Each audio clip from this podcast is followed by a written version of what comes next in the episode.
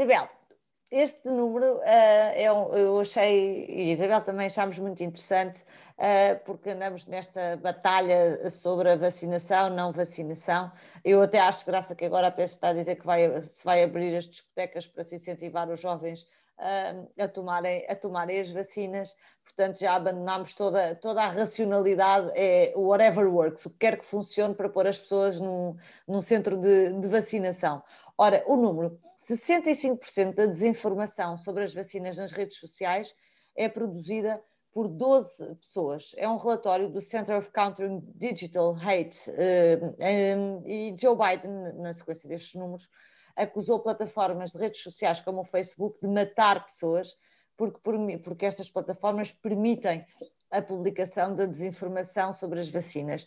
Eu acho isto absolutamente extraordinário quando nós começamos a culpar as plataformas, porque a pergunta que se segue é: então, qual é a solução? É silenciar as plataformas? E onde é que isto acaba? Silenciamos a informação que não nos interessa? Uh, quem é que decide o que é que é informação falsa e o que é que é informação um, verdadeira? Sempre que vejo estas soluções simplistas de culpar o mensageiro, em vez de ir à procura do, do autor, uh, fico sempre um bocadinho assustada. Alexandra, eu, eu acho que isto é um assunto, são novos problemas éticos e que temos que começar a pensar, porque uh, basicamente nós temos uma lei, os países têm uma lei, os Estados Unidos da América têm uma lei, e uma lei que devia funcionar, como eu digo, ou num mundo à superfície e num mundo profundo da internet. É mais difícil chegar aos culpados, aos desinformadores, aos criminosos através das redes uh, da, da internet internet, mas a verdade é que cada vez mais, mesmo as polícias, etc., chegam lá.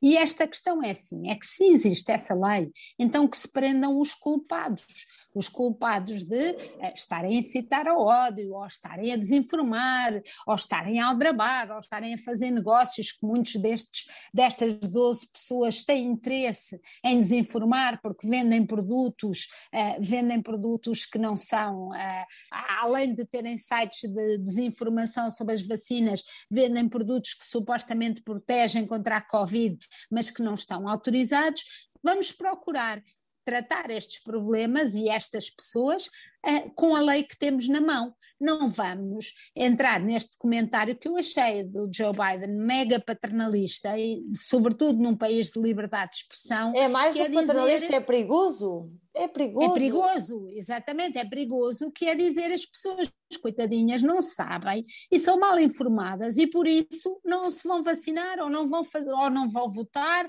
ou não vão fazer outra coisa qualquer.